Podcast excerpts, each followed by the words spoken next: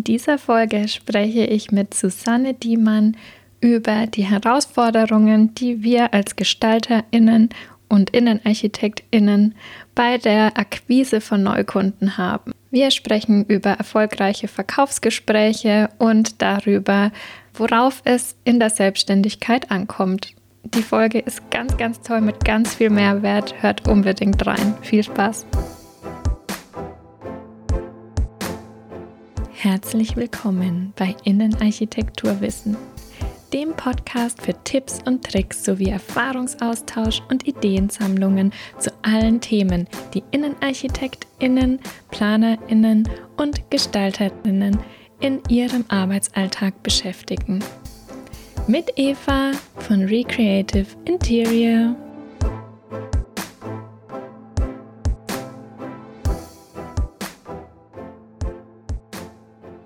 Hallo und herzlich willkommen zu einer neuen Podcast-Folge.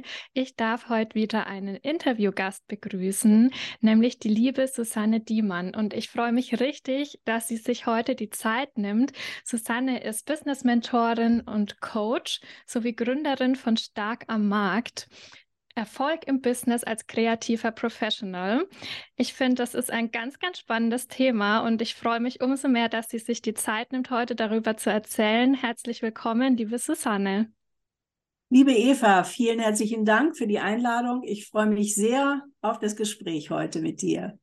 Ich mich auch. Und du darfst auch gerne gleich mal reinstarten. Erzähl mal, wo kommst du her? Äh, was ist so dein Werdegang? Ich finde, das ist nämlich immer ganz interessant und auch für die Hörer einfach mal zu wissen, was so dein Hintergrund ist. Ja, das ist sozusagen auch sehr, sehr entscheidend und wichtig, weil mhm. es gibt natürlich in diesem Feld sehr, sehr viele Mentoren, Trainer und Coaches. Gerade ähm, die Kreativbranche erlebt ja auch einen unglaublichen Boom. Und ähm, bei mir ist es so, das kann man schon auch ein bisschen so als Alleinstellungsmerkmal sehen, sehen denn ich selber komme selber aus der Kreativwirtschaft. Ich ähm, habe Produktdesign studiert ähm, vor einigen Jahrzehnten, ähm, habe auch ein eigenes Büro geführt mit einer Partnerin zusammen. Wir haben im Bereich Konsumgüterindustrie äh, gearbeitet, haben ganze Produktkollektionen entwickelt, äh, ja, vom Prototyp bis zur Serienreife, bis zur Markteinführung auch mitbetreut und das eben hauptsächlich in dem Feld äh, Tabletop, also das heißt äh, Glas, Porzellan, Besteck. Äh, wir haben uns mit verschiedenen Materialien beschäftigt haben rund um das Thema Tischkultur eigentlich nachher auch ähm, Gestaltungsinszenierungen gemacht, wie ähm, ja gut gedeckte Tische, wie eine gute Tischkultur aussehen kann. Und das Ganze hat natürlich auch ähm, eine Verbindung gehabt, weil ich habe sehr viele Praktika in der Industrie gemacht zu diesem Thema, war in Glashütten auch beschäftigt, fand es faszinierend, mit dem Material Glas zu arbeiten. Und äh, ja, und diese Zeit war unglaublich spannend. Das war Mitte der 80er Jahre sozusagen, wo wir gegründet haben, damals noch ohne irgendwelches Gründungswissen, sondern Learning by Doing, was auch sehr spannend ist. Und auch da äh, ist es so gewesen, dass wir von Anfang an nämlich äh, auch selbst Direktakquise betrieben haben, um eben auch zu zweit das Büro wirklich erfolgreich zu führen. Und mein äh, Weg ging dann aber weiter ähm, in Richtung Medien. Ich habe dann auch Lust gehabt und sehr viel Freude daran gehabt, ähm, Set-Design zu entwickeln für Produktionen, speziell für Interior-Magazine wie Living at Home, Schöner Wohnen, Neues Wohnen gab es damals noch und Wohnidee. Also es sind alles Fachzeitschriften gewesen für die Publikumspresse, wo es mir unglaublich Spaß gemacht hat, eben mit Interior-Designern, mit Innenarchitekten und mit Fotografen ein Set zu gestalten, was äh, spannend ist und ähm, für mich war es auch ein tolles Learning, nochmal zu sehen, hinter der Kamera zu schauen, wie sieht es ähm, hinter der Kamera aus, das Set, was ich aufgebaut habe. Ja, und daraus hat sich dann äh, eine weitere Entwicklung gegeben, ergeben, nämlich ein Werdegang in Richtung ähm, Corporate Events.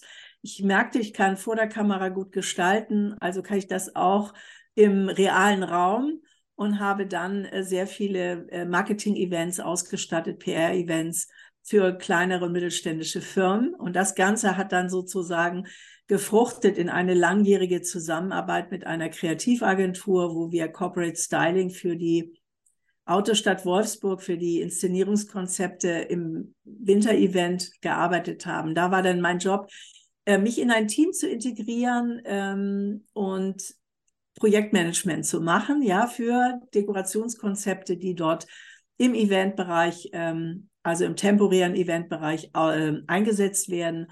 Und das hat teilweise ja mich neun Monate im Jahr sozusagen ausgelastet. Ähm, aber ich habe auch dann äh, irgendwann angefangen, dass ich merkte, es macht mir unglaublich Spaß, die, ähm, das Wissen, wie man ein Business gründet, als Kreativer weiterzugeben und habe dann auch einige Lehraufträge gehabt. Also du siehst, es ist eine ganze Menge passiert, aber das liegt auch daran, dass ich auch schon einige Jahre, Berufsjahre und Erfahrungswissen angesammelt habe und ähm, ja, und die Lehraufträge waren natürlich auch äh, unheimlich spannend, weil ich Studierenden eben auch dieses Feld, wie gehe ich im äh, Bereich, wenn ich mich selbstständig mache, in den unterschiedlichen Kreativbranchen überhaupt in ein Business rein? Wie kann ich ein Business gründen? Genau.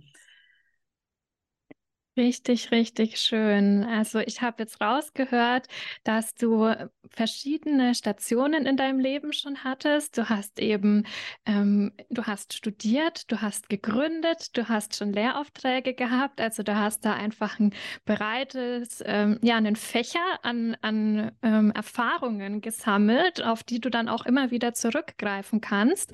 Und ich denke mir, das ist für deine jetzige Arbeit natürlich auch wirklich, ähm, sind ja viele viele Schlüsselqualifikationen daraus entstanden für dich. Und wie kam es dann aber letztendlich dazu, dass du gesagt hast, hey, ich möchte stark am Markt gründen? Ja, das ist spannend. Das ist nämlich ein, ein, ein absoluter Change-Punkt auch gewesen. Mhm. Äh, es mhm. ist aber sozusagen auch ein schleichender Prozess gewesen, weil mhm. Ähm, ich habe damals war sehr engagiert in einem Netzwerk Frauen im Design, wo wir äh, Frauen unterstützen wollten, ihre Tätigkeit als Designerin in der Wirtschaft sichtbar zu machen und habe dort eine Leitungsfunktion auch gehabt im äh, Vorstand und wir haben mehrere ähm, ja, Referenten auch eingeladen zu unterschiedlichen Themen und irgendwann habe ich mit einer Kollegin aus Modedesign gesagt, Mensch, das ist super spannend, wir können auch mal äh, Vorträge halten, wie das eigentlich funktioniert. Und äh, da haben wir uns so langsam durch dieses Netzwerk haben wir uns so ein bisschen bekannt gemacht. Und dann haben wir irgendwann gemerkt, äh, das funktioniert, auch mehr nach draußen zu gehen. Und durch die äh, Erfahrung der Lehraufträge wussten wir ja auch schon, dass wir das können. Also dass da auch letztendlich ähm, sich bei mir nochmal rausgestellt hat, dass meine Dozententätigkeit und durch ein Stärkencoaching, was ich gemacht habe, hat sich herausgestellt, dass eine unglaubliche Stärke bei mir ist, andere Menschen zu inspirieren und zu motivieren, die Dinge auch so umzusetzen, dass sie funktionieren. Und ich habe ja auch ähm, mich als Workshop-Moderatorin schon bei verschiedenen ähm, berufsständischen Organisationen beworben, wo ich ähm, einzelne Workshops entwickelt habe zum Thema Akquise, Kundengewinnung, Vermarktung, Selbstpräsentation. Und aus dieser Sicherheit heraus die ich dann äh, gewonnen hatte, haben wir halt ähm, ja stark am Markt als Side-Business damals gegründet. Ja, wir haben mhm. eine Website, erst die erste Website war selbst gebaut, ja, wovon ich ja jedem heute abraten würde. Die war äh, noch mit anderen äh, Programmen sozusagen erstellt worden, bis ich irgendwann merkte, es, es wird ähm, interessant. Ja, die Zielgruppe kommt mehr und mehr auf uns zu. Und man muss das Ganze wirklich professionalisieren. Und es lief sehr, sehr lange noch als Side-Business. Also ich habe, glaube ich, 2001, ähm, 2002 haben wir damit angefangen und ähm, erst 2008 habe ich ähm, es wirklich professionell gesehen und habe dann nochmal mit meiner Kollegin sozusagen, haben wir uns nochmal aufgestellt mit bestimmten Angeboten, ja, und haben hauptsächlich Institutionen erstmal angesprochen, die uns buchen. Und das Ganze hat sich dann so entwickelt, dass ich gesagt habe, so, wie geht es jetzt weiter? Jetzt kommt die digitale Zeit und äh, dann habe ich mich von meiner Partnerin, der Modedesignerin, getrennt, weil die wollte den Weg nicht mehr gehen. Und ich äh, habe gesagt, ja, was ist mit dem Namen Stark am Markt? Den haben wir zusammen kreiert. Und da hat sie gesagt, du kannst das gerne alleine weitermachen, wenn du es möchtest. Und dann gesagt, ja, das mache ich auf jeden Fall, weil da steckt so viel Potenzial ähm, dass ich die berufswirtschaftlichen Skills, und das sind mittlerweile ja sehr, sehr viele, die man beherrschen muss, Ähm, und die brauchen eben Kreative, um überhaupt ihr Kreativbusiness erfolgreich zu führen. Und wir wissen alle, dass auf den Hochschulen ausschließlich die gestalterischen Disziplinen unterrichtet und vermittelt werden. Und das ist auch der Auftrag der staatlichen Hochschulen. Aber es fehlt halt der zweite Part. Es fehlt das Betriebswirtschaftliche, es fehlt das Kaufmännische, es fehlt, es fehlt das Thema Selbstvermarktung. Und wir wissen natürlich auch, dass gerade Kreative, und da schließe ich natürlich alle Branchen mit ein, ob das die Designwirtschaft ist, die Illustration, die äh, ähm, Fotografie, aber auch die Architektur und Innenarchitektur, sind häufig auch Menschen, die sehr kreativ ähm, und talentiert veranlagt sind, dadurch aber auch teilweise oft sehr introvertiert und die sich eben nicht selbst vermarkten möchten und hoffen, dass sie im Grunde genommen ähm, angesprochen werden, ja, vom Markt und dann ähm, mit einem Entwurf sozusagen äh, einen Auftrag abwickeln und dann, dass dann der nächste Kunde kommt und anfragt. Nur so funktioniert ja schon sehr, sehr lange unser Business nicht mehr. Und seitdem wir jetzt seit zwei, drei Jahren komplett in der digitalen Welt wirklich rasant leben, ähm, fällt es jetzt vielen auf die Füße, ähm, dass sie sagen, Mensch, ich habe eine hohe Expertise, aber irgendwie, ähm, ja, ist das jetzt schwierig für mich geworden. Und ähm, ja, also das ist das, weshalb ich, äh, was, was die Intention war, wo ich merkte, meine Stärke, Dinge zu vermitteln, eine Motivation, andere zu inspirieren, ähm, gekoppelt mit dem Wissen, was ich mir selber angeeignet habe im Laufe der Jahre über die ähm, Direktakquise, die ich ja immer betrieben habe, auch als ich mit meiner Partnerin zusammen war, war ich diejenige, die rausgegangen bin, weil ich Spaß dran hatte. Ja, und das ist, zieht sich natürlich wie ein roter Faden auch dadurch, weil wenn ich diese, diese, diese Leidenschaft nicht hätte für die Akquise, dann würde es ja gar keinen Sinn machen, so ein so ein Business wie stark am Markt zu gründen. Aber da ich eben diese Leidenschaft habe und selber aus der Kreativwirtschaft komme, waren da zwei Komponenten, die sehr gut zusammenpassen und eine innere Sicherheit und natürlich auch eine eigene Positionierung sozusagen äh, bilden. Mhm. Ne? Ja. Super schön. Oh, das hört sich richtig toll an und zeigt auch mal wieder, dass immer eins zum anderen führt. Ja, du, du bist praktisch gestartet und wusstest ja noch gar nicht, dass du dann am Ende mal da landen wirst, wo du jetzt stehst. Und ich finde es auch so schön, einfach darauf zu vertrauen, dass man über die Jahre immer die verschiedensten Expertisen, die verschiedensten Bausteine sozusagen zusammensetzt und dann entsteht so was Tolles, wie jetzt stark am Markt. Und ich habe jetzt gerade rausgehört, liebe Susanne, ähm, dass es eben oftmals eine Herausforderung ist für Kreative, Tiefe eben rauszugehen, sich zu zeigen. Das merke ich ja selber auch, ähm, indem ich mich mit ganz vielen unterhalte aus der Branche und ganz, ganz viele haben eben diese Herausforderung. Und ähm, es geht ja nicht nur um das Zeigen, auch um das Vermarkten. Und du hast auch so schön gesagt, viele Gestalter sind eher introvertiert.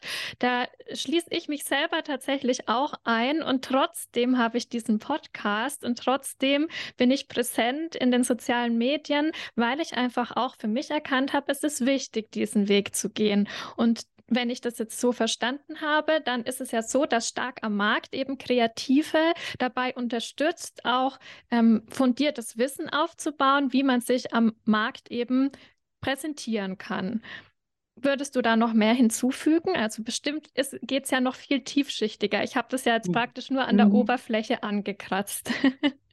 Genau. Auch da hat es eine Entwicklung gegeben, weil ähm, die Positionierung war am Anfang ganz eindeutig nur auf ein Feld, nämlich nur Akquise habe ich angeboten für nur die Designwirtschaft. Mhm. Ja, dann kam dazu, dass andere äh, Design, äh, andere Kreativbranchen auch angefragt haben. Die Illustratoren haben angefragt für Akquise, die Fotografen haben angefragt für Akquise, die Architektenkammern haben angefragt für Akquise. Dann kam das nächste Thema dazu. Es wurden nicht nur andere Branchen, die mich anfragten, sondern andere Themen, weil zur Akquise gehört natürlich immer ganz schnell das Thema Preisgestaltung, Verhandlungsdialog, Kundenkommunikation, Selbstvermarktung, Selbstpräsentation und am Ende dann auch sogar Kalkulation des eigenen Business, also ähm, Budgetplanung und ähm, womit, wie, wie, mit welchen Preisen gehe ich überhaupt raus. Das heißt, ich hatte nachher wirklich ein Angebotsportfolio von verschiedenen Themen mhm. und ich hatte verschiedene Zielgruppen innerhalb der Kernzielgruppe Kreativwirtschaft. Es gibt ja elf Teilbranchen und bis auf die Künstler, die ich nicht bediene, weil da der Markt anders funktioniert, arbeite ich mit den anderen zehn Teilbranchen tatsächlich auch zusammen, auch Musikindustrie, dem Buchmarkt, ähm, also gibt es Filmwirtschaft, da gibt es noch sehr, sehr viel. Ja, und so hat sich das auch entwickelt. Und ähm, als ich vor 15 Jahren, wie gesagt, ähm, angefangen habe, war hauptsächlich das Thema Akquise ähm, ein Feld. Und mittlerweile ist es so, dass ich auch seit sieben Jahren als Positionierungsexpertin unterwegs bin, weil ich da auch Seminare regelmäßig durchführe und habe mich jetzt nochmal ganz neu ähm, positioniert vor zwei Jahren ähm, als ähm, ja, Business-Mentorin für Professionals weil ich gemerkt habe, ähm, ich bin da auch rausgewachsen, jetzt ausschließlich Gründer zu beraten oder Leute, die jetzt äh, vielleicht gerade so äh, den Gründungsstatus verlassen haben und im Markt sind, sondern ähm, bei mir geht es jetzt darum, dass ich zum Beispiel für Innenarchitektinnen, die schon mehr als zehn Jahre Berufserfahrung haben, aber jetzt mit viel hochwertigeren Kunden arbeiten möchten, um aus, aus der Preisfalle so ein bisschen rauszukommen und um auch zu spüren, Mensch, ich habe so viel Erfahrung, ich könnte jetzt mit ganz anderen Kunden arbeiten im Premium-Bereich, aber wie komme ich da jetzt ran? Weil ich habe ja nie gelernt, mich selbst zu vermarkten, weil ich kam ja immer über Empfehlung, aber meistens brechen ja diese Empfehlungsnetzwerke auch mal weg. Und es ist auch sehr gefährlich. Empfehlungen sind toll, aber die funktionieren immer nur dann, wenn deine Kontakte wirklich einen lukrativen Kunden für dich parat haben. Und das weißt du halt vorher nie. Und deshalb ähm, geht es ähm, bei mir auch darum, dass ähm, gerade zum Beispiel Innenarchitektinnen ähm, ja ganz viel spezi spezifisches Wissen auch haben, weil sie Gebäuden oder Bauten, die erstellt worden sind, die leer sind, ähm, erstmal Leben einhauchen äh, mit ihrer Arbeit, aber auch im Bestand. Also wenn es um Bestandsgebäude geht oder Wohnungen, dass ich, ähm, dass es immer darum geht, etwas zu schaffen, ähm, wo sich die, wo sich die Menschen einfach wohlfühlen. Und ähm, da hat jede Kreativbranche einen, einen bestimmten Impact für den Kunden, ja, was am Ende als Ergebnis ähm, dastehen soll. Und Kreative tun sich unglaublich schwer, dieses Ergebnis zu kommunizieren. Ja, und es gibt in jeder Kreativbranche ja immer etwas, was der Kunde letztendlich haben möchte am Ende oder ähm, weshalb er überhaupt jemanden beauftragt. Und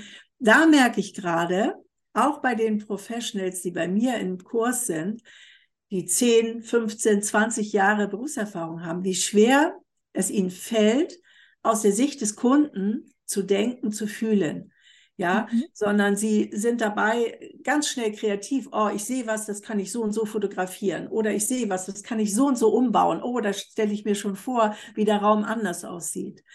Aber ähm, die Kommunikation ist so wichtig im Erstgespräch gerade auch äh, mit dem Kunden, wenn man sich präsentiert, ähm, aufzuzeigen, wie fühlt sich das Ergebnis für den Kunden an? Ja, und dazu muss ich natürlich mich auch erstmal mit dem Kunden beschäftigen. Also da ist ganz, ganz viel äh, drin, äh, wo ich sagen kann, das macht stark am Markt. Und ich habe ähm, verschiedene Angebote. Ich habe ja auch seit zwei, drei Jahren, seit äh, der Pandemie natürlich auch äh, ein Online-Business. Ähm, ich habe dort ähm, im Moment drei Hauptangebote. Also es, es gibt bei mir die Möglichkeit, ähm, eine kurze Workshop-Serie zu machen, so für Menschen und Kreative, die ähm, zwar schon ein bisschen am Markt sind, aber sich noch unsicher fühlen, die dann sagen, ja, ich brauche einmal den äh, die Komponente Positionierung, ich brauche einmal die Komponente ähm, Akquise und ich brauche einmal die Komponente Social Media. So, und dann ist man an drei Workshop-Tagen durch oder es gibt eben für die Professionals dieses ähm, Professional-Programm, ähm, wo man dann eben wirklich tiefer eintaucht und über einen längeren Zeitraum auch wirklich lernt, wie man sich ähm, hochpreisig vermarktet und das Angebot ähm, zielsicher und reizvoll auch auf den Punkt bringt, so dass der Kunde auch wirklich ohne Preisdiskussion mit einem arbeiten will. Und diese mhm. Arbeit finde ich ganz, ganz spannend, die liebe ich und das ist das, wo ich auch wirklich für brenne. Ja, das merkt man auch richtig, wenn du jetzt davon erzählst. Die Hörer sehen dich ja nicht, ich sehe dich gerade, das ist mein Vorteil. Ich sehe auch das Strahlen in deinen Augen und ich finde das super schön. Und liebe Susanne, ich habe jetzt gerade drei Punkte rausgehört, wo ich so ja für mich festgestellt habe, das sind wahrscheinlich so die größten Herausforderungen auch für Innenarchitekten. Also zum einen hast du die Positionierung angesprochen. Viele sind ja gar nicht so richtig spitz positioniert. Ähm, das würde ich als Herausforderung jetzt mal zusammenfassen. Dann zum anderen hast du auch gerade gesagt, ähm, dieses Verlassen auf das Netzwerk. Also das, ich nenne das immer so gerne Hoffnungsmarketing, ja, mhm. weil man hat so die Hoffnung, dass was passiert, mhm. aber man nimmt es eben nicht so selbst in die Hand. Also es ist praktisch so ein bisschen ohne Eigenverantwortung rangegangen, sondern eher äh, die Erwartung, okay, es wird schon irgendjemand dann auf mich zukommen. Darauf kann man sich halt nicht verlassen und man kann so auch nicht planbar Kunden gewinnen. Und äh, dann habe ich noch rausgehört, dass vielen auch es sehr, sehr schwer fällt, richtig zu kommunizieren, was ist denn mein Mehrwert, den ich dem Kunden liefere, weil Kunden kommen ja immer zu uns aus einem bestimmten Grund und meistens eben auch, weil sie es ja selber nicht können. Und dann ist es ja auch ganz oft so das Thema, wie du gesagt hast, mit der Preisverhandlung. Ähm, man darf sich da auch, glaube ich, immer wieder bewusst machen als Kreativer, dass die Arbeit ja wirklich einen Mehrwert hat, dass du einen Wert mit reinbringst, dass du deine Expertise mit reinbringst. Und wenn du das auch von vornherein so gut kommuniziert bekommst, dann hast du im Endeffekt eigentlich gar nicht so diesen Konflikt dann, wenn es um den Preis geht. Aber viele verstehen das gar nicht für sich. Gibt es denn noch Herausforderungen oder habe ich das schon ganz gut jetzt so zusammengefasst? Ja, es gibt, es gibt eine ganze Menge von Herausforderungen und das ist auch das, was ich in jedem Kurs, auch in jedem Tagesworkshop am Anfang immer abfrage. Da ist bei mir hier, du siehst hinter mir die mhm. Flipchart, die ist vollgeschrieben. Ähm, also es gibt äh, immer wieder Themen, die sich wiederholen. Das ist zum Beispiel die Frage, wie geht man überhaupt an die Kalterquise ran, weil ähm, man kann natürlich, muss man sagen, es gibt, äh, gibt zwei, äh, es gibt ein riesengroßes Kundengewinnungsbuffet und es gibt Offline- und Online-Methoden. Und ähm, ja. für äh, viele, ich sage ja, habe ja neulich gerade einen Post verfasst, äh, wo ich äh, provokativ gesagt habe, Sichtbarkeit ist die neue Kaltakquise.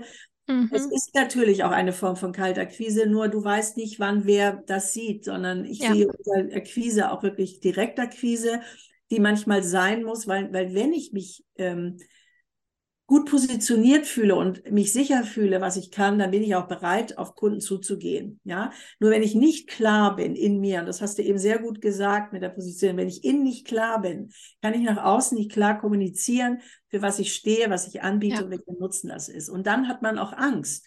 Menschen anzusprechen, weil man mhm. eben noch gar nicht klar ist. Und deshalb ist das die Hausaufgabe bei mir als allererstes immer erst die starke klare Positionierung rauszuarbeiten. So, also viele mhm. sagen, ja, wie geht man mit Kaltakquise ran, zum Beispiel bei einer abgeschotteten Zielgruppe. Das sagen ja auch viele Innenarchitekten, die haben so abgeschottete Zielgruppen, wie zum Beispiel Ärzte, Arztpraxen, ja. Wenn man da was machen möchte, kommt man gar nicht ran an die Zielgruppe. Mhm. findet man auch nicht bei LinkedIn oder es ist einfach so, die wollen einfach keine Kontakte, weil die haben einen harten Arbeitstag, die haben eine Mittagspause, da landen schon die Pharmavertreter und da wollen die nicht noch einen Anruf bekommen von jemandem äh, für eine Sache, die jetzt nicht brennt, sag ich mal. Ja.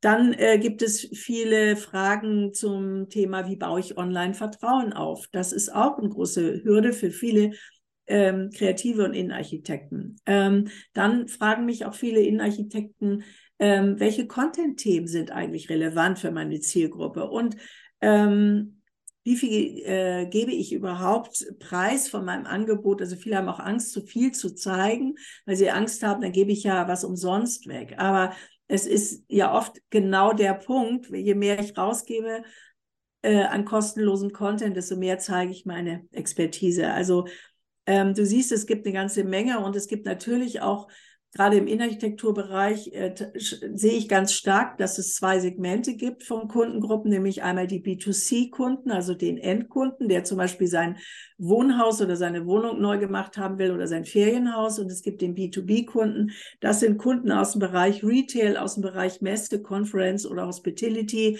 Das sind ganz andere Kundengruppen, die muss ich ganz anders ansprechen. Und da fragen mich natürlich auch viele, wie kommt man jetzt von B2C zu B2B? Wie kann ich da jetzt rein? So, und wenn ich da noch keine Erfahrung habe, ist es natürlich unheimlich schwer. Also du siehst, es gibt eine Menge von Herausforderungen. Das sind jetzt nur ein paar, die ich aufgezählt habe. Mhm. Und also richtig spannend, was du da auch schon beobachtet hast. Und ich ähm, kann das auch bestätigen. Ich bin da ja auch sehr eng im Austausch und äh, sehe das genauso und kriege das auch immer wieder gespiegelt. Und würdest du sagen, weil du hast ja mehr Lebenserfahrung als ich, ähm, würde, also würdest du sagen, es hat sich jetzt in den letzten Jahren auch an den Herausforderungen einiges geändert? Du hast ja gesagt, okay, es kam dann vor ein paar Jahren eben das mit dazu mit der digitalen Sichtbarkeit. Ähm, gibt es sonst noch Dinge, wo du sagst, okay, das ist jetzt vielleicht einfacher oder schwieriger, als es früher der Fall war? Mhm. Also ähm, was die Kundengewinnung angeht und äh, die Akquise und die Sichtbarkeit, finde ich, ist es durch die Online-Welt natürlich einfacher geworden, weil ähm, die Selbstvermarktungstools, sag ich mal, sind ja, also was Social Media angeht, kostenfrei. Ja, also ich brauche nicht dafür bezahlen, dass ich auf diesen Plattformen überhaupt poste. So, ich mhm. muss was investieren. Das ist eine Strategie und das ist Zeit. Und dazu muss ich bereit sein. Und im besten Fall kann ich mir auch eine Assistenz leisten, die das Ganze für mich übernimmt, weil das ist das Erste, was ich neben einem Steuerberater immer abgeben würde in der Selbstständigkeit, weil das ist nicht deine Kernkompetenz jetzt äh, ein Planungstool aufzusetzen und äh, Postings zu verfassen, sondern du solltest dir natürlich eine Content-Strategie überlegen. Aber das ist eigentlich unglaublich einfach. Wir brauchen heute nur noch einen Laptop zum Arbeiten, ja. Und es ist keine harte Arbeit. Also das muss ich man einfach mal ganz klar sagen. Ähm, wenn ich sehe, ich habe Mitte der 80er Jahre angefangen, mich selbstständig zu machen, ja. Ich glaube, es war so 19, es war ein fließender Übergang durch die Praktika, aber es ist schon eine Weile her.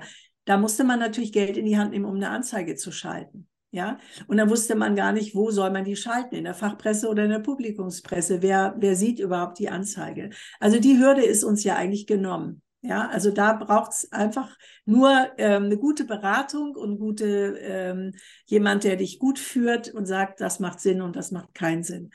Ja. Ähm, dann würde ich aber sagen, ähm, nochmal um den Status eines Selbstständigen zu sehen, jetzt speziell mhm im Bereich Innenarchitektur.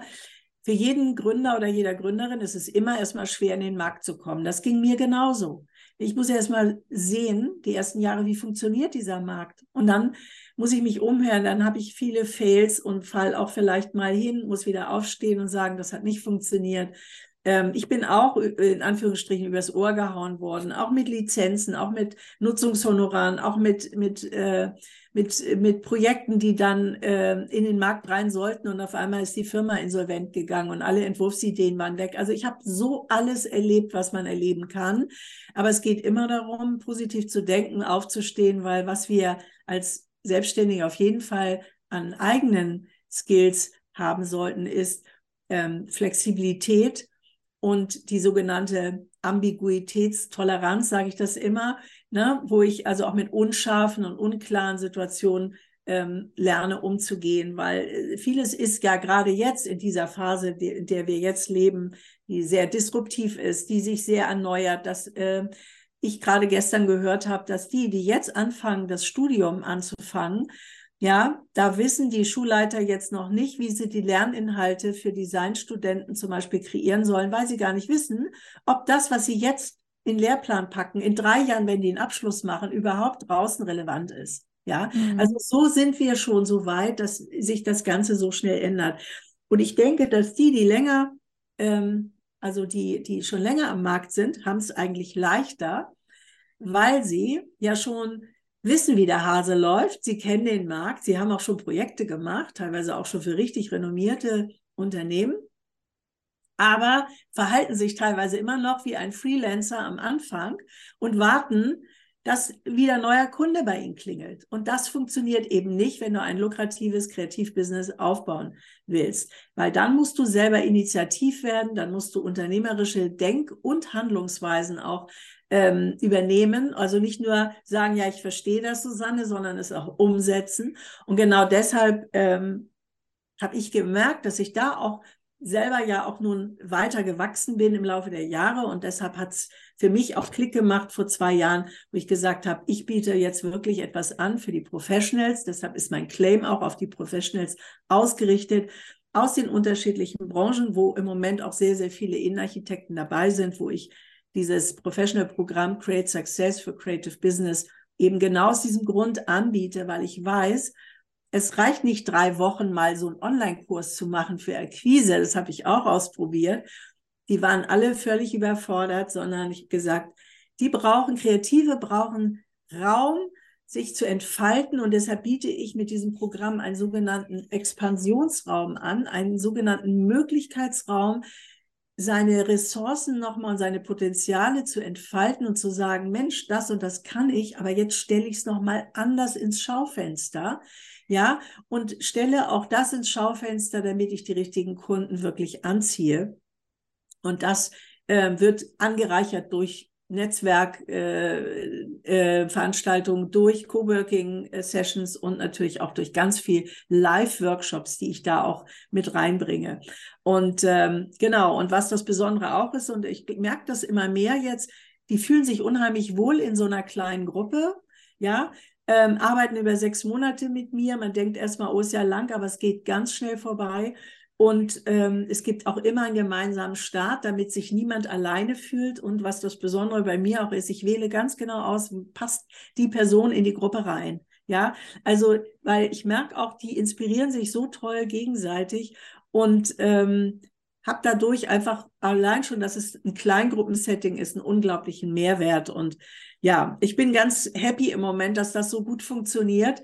Habe jetzt die dritte Runde äh, gerade, die äh, jetzt in den Abschluss geht. Und äh, ja, und im September startet dann die nächste Runde. Ne? Bin ich schon sehr gespannt wieder.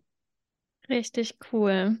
Susanne, du hast gerade so viel Mehrwert auch noch mit rausgegeben und ich möchte das jetzt gerade auch noch mal für die Hörer so ein bisschen zusammenfassen, ähm, was ich so für mich jetzt rausgehört habe. Ähm, also zum einen hast du ja gesagt, ganz, ganz wichtig im Business ist das, wie wir denken. Also dass wir so diese, ähm, ich nenne es jetzt mal Stehaufmännchen-Mentalität haben und wirklich uns nicht ähm, aus der Ruhe bringen lassen, wenn dann mal plötzlich ein Gegenwind kommt oder wenn man wirklich einen harten Rückschlag hat, weil ich finde das auch jetzt nochmal wichtig zu erwähnen, gerade durch diese Online-Welt, durch die sozialen Medien wird ganz, ganz oft suggeriert, Selbstständigkeit ist immer easy peasy mhm. und flowy und einfach und leicht und ja, auch.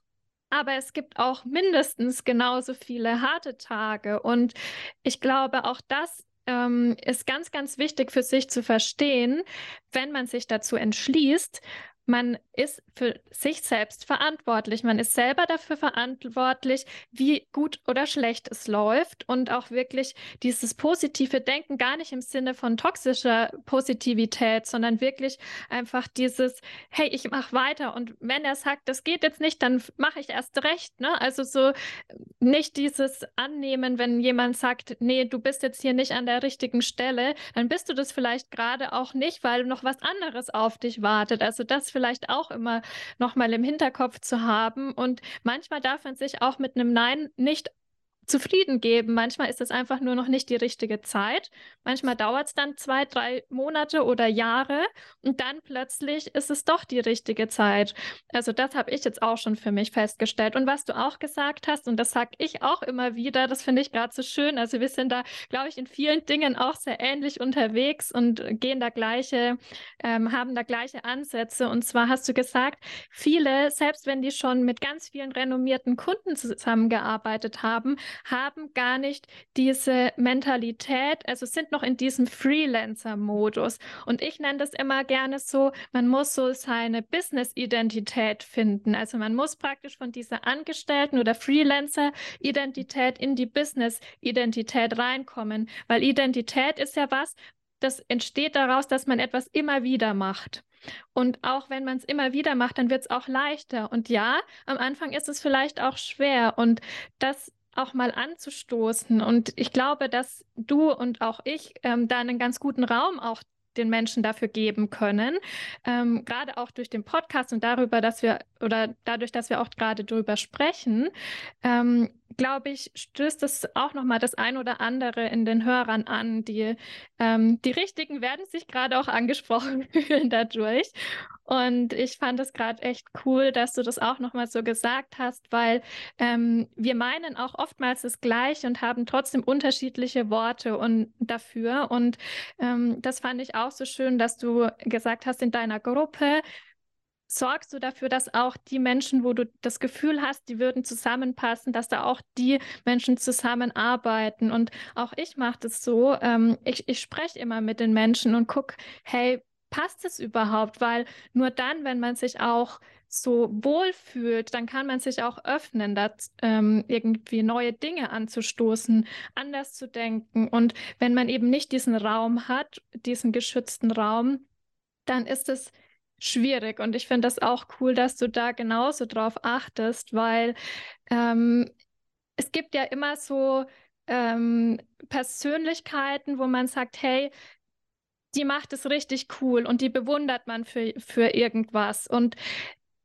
manchmal, wie du und ich, wir sagen vielleicht das Gleiche oder meinen das Gleiche, aber wenn ich sage, kommt es vielleicht anders an, wie wenn du das sagst. Und ich finde das halt auch so schön. Deswegen ist es auch toll, dass es einfach unterschiedliche Angebote gibt und du halt genau Leute da abholst und sagst, hey, wenn du schon zehn Jahre oder 15 Jahre am Markt bist, dann komm zu mir, weil ich habe einfach auch schon diese, Pers äh, diese Erfahrung, diese persönliche Erfahrung mit reingebracht. Ich kann dir eine Perspektive aufzeigen zeigen und dich da weiterbringen. Und richtig, richtig cool. Also ich finde es mhm. ganz spannend. Ich habe jetzt auch noch mal mehr erfahren, als ich vorher schon in der Recherche rausgefunden habe. Und ich habe schon sehr, sehr gründlich recherchiert ähm, und finde es einfach toll. Also auch das ganze Thema Akquise. Du hast gesagt, man kriegt es in der Hochschule nicht beigebracht. Und ich kann es bestätigen. Also im Master hatte ich tatsächlich mal für ein Semester so ein bisschen Marketing, aber mhm. auch da ging es mehr um die gestalterische Variante und mhm. gar nicht so sehr um das ähm, wirtschaftliche Denken, um das buchhalterische Denken. Das kriegst du ja überhaupt nicht beigebracht. Das hast du dann erst im Berufsleben und auch da Unterstützung zu haben und jemanden zu haben, wo man weiß, da kann man immer nachfragen und ist dann auch über eine längere Zeit begleitet. Ähm, das ist einfach sehr, sehr viel wert und Gold wert. Also da kann ich nur unter, kann ich das nur unterstreichen.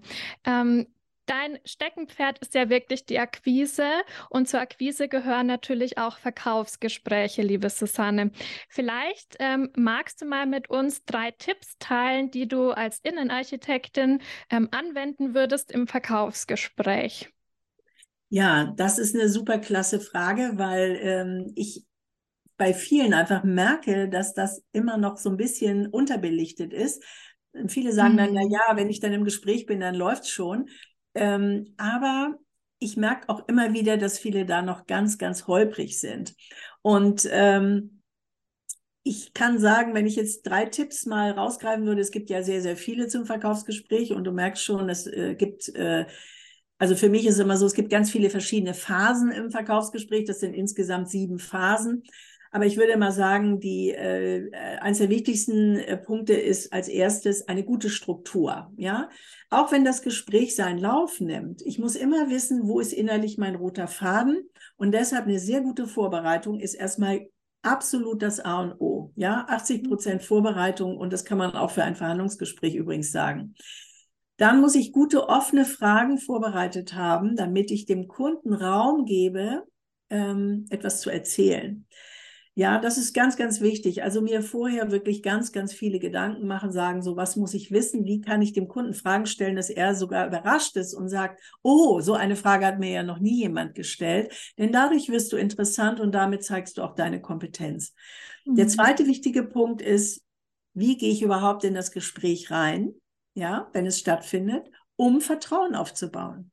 Ja, und da hilft es eben ganz stark, sich für ein Bild von der Person zu machen. Im B2C-Bereich ist das natürlich super wichtig, weil das eine Privatperson ist.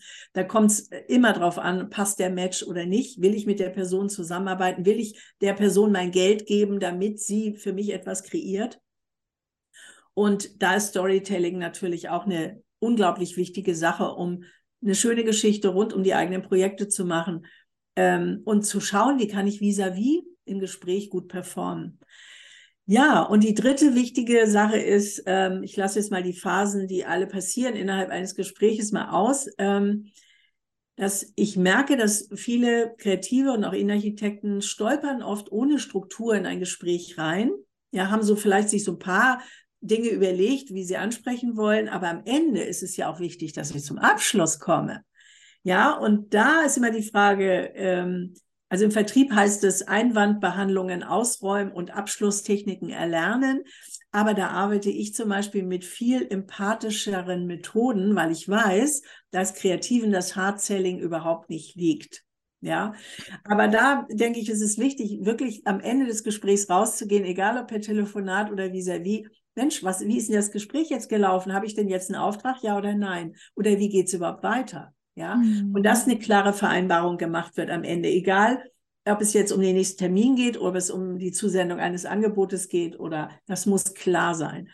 Und das ist genau der Grund, weshalb ähm, ich zum Beispiel auch am Ende meines Kurses immer einen ganzen Live-Trainingstag habe mit meinen Teilnehmenden, immer, wo wir uns auch live zum Abschluss sehen und dann wird der ganze Tag ein Verkaufsgespräch trainiert. Ja, mhm. dass das mhm. wirklich sitzt, weil man braucht dafür wirklich mal acht Stunden, um es zu wiederholen, damit man immer besser wird. Und das Tolle ist dann natürlich auch in meinem Kurs, wer das trainiert als Rollenspiel in einem richtigen Case, kriegt natürlich auch Feedback, fachkundiges Feedback von mir, aber auch natürlich von den anderen. Und das ist so ein Game Changer, es ist so ein Mehrwert.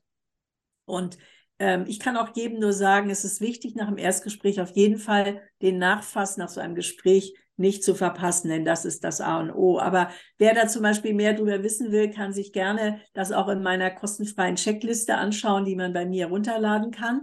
Denn da habe ich ja zum Thema Akquise, Verhandeln, Verkaufen ein, äh, ja, einen kleinen Selbsttest entwickelt, wo man genau entscheiden kann, äh, am Ende, wo stehe ich jetzt und bekommt auch noch ein paar wertvolle Tipps zu diesem Thema. Richtig, richtig cool. Also drei Punkte hast du jetzt genannt. Ich fasse es nochmal so zusammen, ob ich es auch richtig verstanden habe. Du kannst mich gerne unterbrechen. Ähm, also das Wichtigste ist erstmal nicht ohne Struktur in ein Gespräch reinzugehen, in ein Verhandlungsgespräch, in ein Verkaufsgespräch. Also ähm, wie so einen Leitfaden sozusagen zu haben. Dann ist es natürlich wichtig, dass wir äh, Vertrauen aufbauen bei dem Kunden und dann am Schluss auch eine richtige Abschlussfrage zu stellen, beziehungsweise auch das Gespräch ordentlich zu beenden mhm. und dann entweder einen Termin fix zu machen oder wirklich auch den Kunden gefragt zu haben, hey, kommen wir denn jetzt so zusammen oder nicht? Ne? Und, und das sind eben ganz, ganz wichtige Dinge. Und also zusätzlich zu den drei Punkten, das habe ich gerade sehr gefeiert, als du das gesagt hast, ähm, mit der Einwandbehandlung. Tatsächlich, ich habe auch mal ein Verkaufscoaching mitgemacht. Es ging auch sehr lange ähm, und war, ähm, würde ich sagen, sehr, sehr auf Hard-Selling ausgelegt, was mir tatsächlich auch überhaupt nicht, also meinem Wesen gar nicht entspricht spricht. Ich habe das absichtlich ähm, gebucht, dieses Coaching, weil ich einfach mal so die komplett andere Seite sehen wollte und gucken wollte, okay, was kann ich da für mich rausziehen, aber es dann eben so umzusetzen, wie es für mich passt. Und ganz, mhm. ganz wichtig, hast du auch angesprochen, ist die Empathie. Und ich finde, auch ähm, so oft es gesagt wird, dass Männer die besseren Verkäufer sind. Ich sehe es nicht so, weil oftmals fehlt ähm, da so diese weibliche Empathie. Dieses weibliche Zuhören. Das ist ja eine Qualität, die eher dem weiblichen Geschlecht zugeordnet wird. Und ich glaube, gerade da ist unsere Stärke und da dürfen wir auch noch viel mehr drauf vertrauen und drauf bauen und uns nicht ähm, von diesem äh, ja, vielleicht wurde es auch die letzten Jahre einfach immer mehr so suggeriert, aber es ist tatsächlich nicht so. Frauen sind nicht schlechtere mhm. Verkäufer und auch wenn du introvertiert bist, kannst mhm. du auch gut verkaufen, weil du hast auch angesprochen, wichtig ist, viel zuzuhören. Verkaufen hat sehr mhm. viel mit Zuhören zu tun, dem Kunden Raum geben und introvertierte Menschen können das sehr gut weil mhm. sie natürlich nicht so viel Raum einnehmen wollen und geben dann demjenigen auch dieses Gefühl der, hey, ich kann hier auch mal ähm, offen sagen, was ich denke und das finde ich einfach super schön und ich finde es cool, dass wir da auf der gleichen Wellenlänge sind. Ja, toll, sehr schön, genau. ähm, ich finde auch immer ganz, ganz spannend, weil hier in dem Podcast geht es ja auch ähm, eben ganz viel ums Business. Und vielleicht hören hier auch gerade noch einige zu, die vielleicht vor der Entscheidung stehen, sich selbstständig zu machen oder gerade frisch selbstständig geworden sind oder da reingestartet sind. Und mich würde mal interessieren, Susanne, weil du einfach schon mehr Erfahrung hast als ich, was hättest du denn gerne von Anfang an in deiner Selbstständigkeit anders gemacht? Oder wo würdest du jetzt rückblickend sagen, hey, ähm, da hätte ich gerne noch mehr drauf geachtet? Ja, also eine sehr, sehr wichtige Frage. Ähm, vorhin haben wir ja auch schon über das Thema gesprochen oder du hast es gut zusammengefasst. Ähm, also erstmal muss man sagen, Selbstständigkeit ist nicht für jeden was, auch wenn ja. es sich, äh, wenn es so äh, oft äh, sich anhört und anfühlt. Ähm, es ist natürlich eine ganz wunderbare Art, ähm, sein Berufsleben zu gestalten und sich selbst auch weiterzuentwickeln. Aber es ist auch nicht immer ein Wunschkonzert. Das muss man einfach ganz klar sagen. Ich habe zwar die Freiheit, mich selber, ähm, äh, selber meine Termine zu planen, weil das ist ja das Besondere daran. Aber ich habe natürlich auch eine große Verantwortung und eine große Verpflichtung gegenüber meinen Kunden und auch vor allen Dingen, dass mein Business weiter wächst. Denn wenn es nicht wächst, stagniert es und das ist immer ein Rückschritt.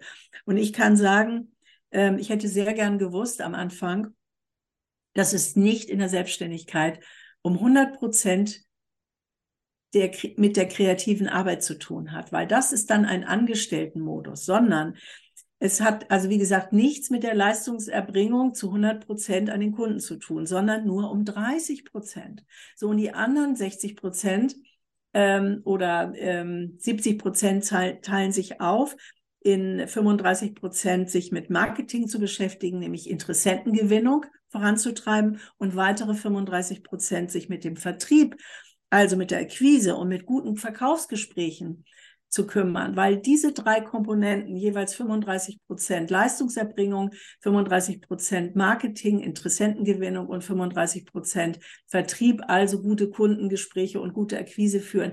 Das führt dazu, dass das Rad rund läuft und dass du ähm, auch ähm, immer gut zu tun hast. Was die meisten falsch machen, ist, sich zu 100 Prozent auf die Entwürfe und Leistungserbringung zu stürzen. Und wenn mhm. das Projekt zu Ende ist, gucken sie und sagen, huch, wo kommt denn jetzt der nächste Auftrag her? Und das passiert, weil sie in der Zeit, wo sie für den Kunden gearbeitet haben, sich nicht ums Marketing gekümmert haben. Und mhm. viele fragen mich dann auch, ja, wann soll ich das denn noch machen? Mhm. Dann sage ich, das ist dein Job. Das ist dein Job. Ja, und ähm, das aufzuteilen, und das muss nicht jeden Tag so sein, weil man ist in einer anderen Energie, wenn man entwirft, als wenn ich Marketing mache. Und ich habe das in der Woche komplett getrennt an den Tagen. Wann mache ich Marketing, wann mache ich Akquise, wann mache ich Leistungserbringung, wann mache ich ähm, Kundengespräche, wann mache ich Kurse. Ja, ähm, das ist eine ganz andere Energie. Und das muss ich lernen, dieses Selbstmanagement. Ja. ja, Richtig spannend, auch nochmal ganz, ganz wichtig, dass du das jetzt gesagt hast. Und ich würde sogar noch einen draufsetzen, nämlich gerade wenn du im Anfang steckst, würde ich sogar noch sagen, so die Prozentzahl für Marketing und Vertrieb würde ich noch ein bisschen hoch stellen mhm. und würde echt sagen, klar, wenn es dann schon anläuft und so, dann finde ich deine Aufteilung mega gut. Aber gerade mhm. am Anfang würde ich, glaube ich, sogar sagen, insgesamt 80 Prozent mhm. sollten sogar auf Marketing und Vertrieb entfallen.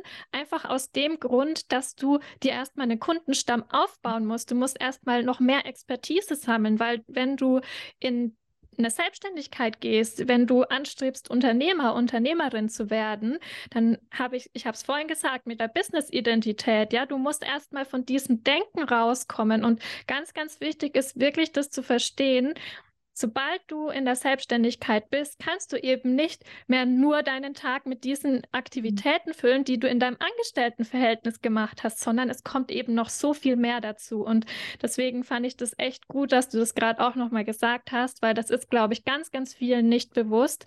Und ähm, deswegen ist auch Selbstständigkeit eben nicht für jeden etwas. Also das sollte man sich vorher auch gut überlegen.